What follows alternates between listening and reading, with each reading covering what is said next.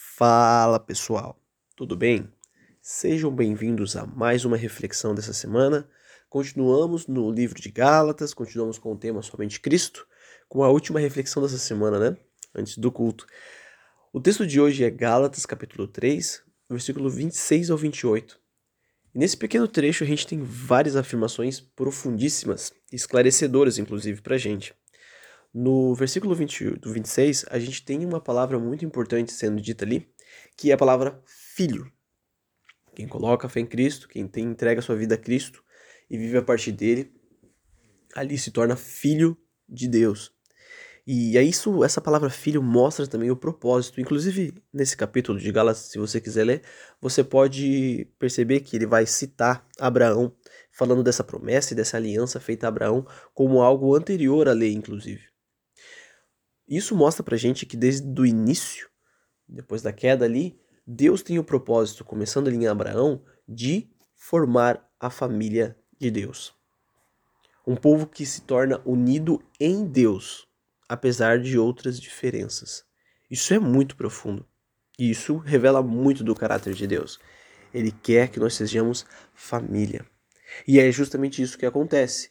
E a forma disso acontecer é a gente estar revestido de Cristo, a gente ser batizado em Cristo. Como o Guilherme falou ontem, morrer para mim e viver para Cristo, viver a partir de Cristo, da forma como Cristo pensa, deixando realmente que ele viva em mim.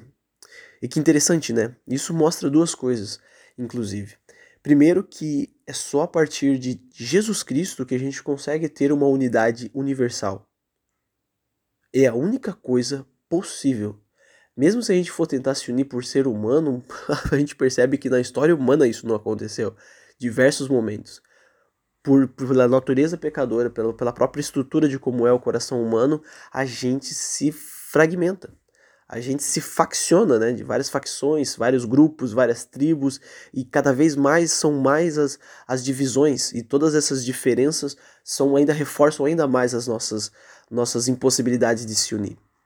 E é só Cristo, algo realmente transcendental, algo realmente profundamente bom e amoroso, que consegue ser um elemento que une todos aqueles que entram em contato, que se entregam, que se revestem dessa, dessa vivência. Aqueles que se reúnem a Cristo podem se unir com qualquer pessoa que tenha essa mentalidade. Apesar e tenha qualquer diferença que seja, né? Maravilhoso isso, né? Não interessa se é chinês, se é canadense, africano e suíço, enfim, eu consigo me unir com essa pessoa se ela é um em Cristo, eu sou um com ela também. A gente faz parte da mesma família. Essa é a própria intenção de Deus na aliança que ele faz com Abraão. Que a gente possa justamente pensar dessa forma. Que a gente possa fazer cair as barreiras, muitas vezes que sejam étnicas, sejam aquelas supérfluas que sejam, né? Justamente esse é o contexto de Gálatas, da carta de Gálatas. O trecho de Atos, né, capítulo 15 lá, onde está justamente essa discussão de que se pessoas não judeus, judeias, né, podem se tornar cristãs, podem fazer parte, podem receber o Espírito Santo. E algumas das pessoas, alguns dos judeus que tinham se convertido a Cristo, é, saíram de Jerusalém e foram para a Galácia, né, que no caso é o lugar onde os Gálatas viviam, e ali eles começaram a disseminar essa mentalidade, difamar Paulo, inclusive, mas colocar justamente esse empecilho para se chegar à fé a Cristo, de poder se revestir e aceitar a Cristo. Ou seja, você tem que ser judeu primeiro para daí então você poder ser cristão. Olha, a gente não cobra que as pessoas se tornem judeias, né? Judias, né? Mas muitas vezes a gente coloca outras condições também para que as pessoas possam chegar à fé para que eu possa me ligar ou me unir com ela como um numa mesma família a partir de Cristo. E isso é muito triste. Isso é contrário, inclusive, à vontade de Deus. Nós temos o elemento que pode nos unir, o elemento transcendental, universal, que faz com que seja possível a gente se tornar um em conjunto. E muitas vezes a gente prefere se apegar a diferenças, a detalhes, a coisas de novo, irrelevantes e supérfluas. É óbvio que tem diferenças que são inconciliáveis por algumas óticas, né? Mas em Jesus Cristo há a possibilidade de qualquer coração ser transformado, de qualquer coração ser redimido e bem igual, citando de novo que o o Guilherme falou ontem, eu ser cada vez mais preenchido do que Cristo é. E o mais interessante, até contraditório, podemos dizer assim, né, ou, ou paradoxo, é que quanto mais eu me encho de Cristo, mais único eu me torno. Mais único eu me torno, mais singular eu me torno. Porque Cristo vai reforçar e vai realmente realçar em mim o que é singular, o que é irrepetível na história.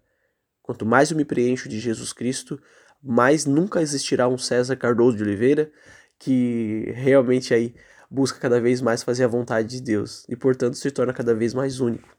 Porque nosso Deus é um Deus infinito e quando eu me preencho dele, eu me torno singular e infinitamente irrepetível. Que você possa examinar o teu coração.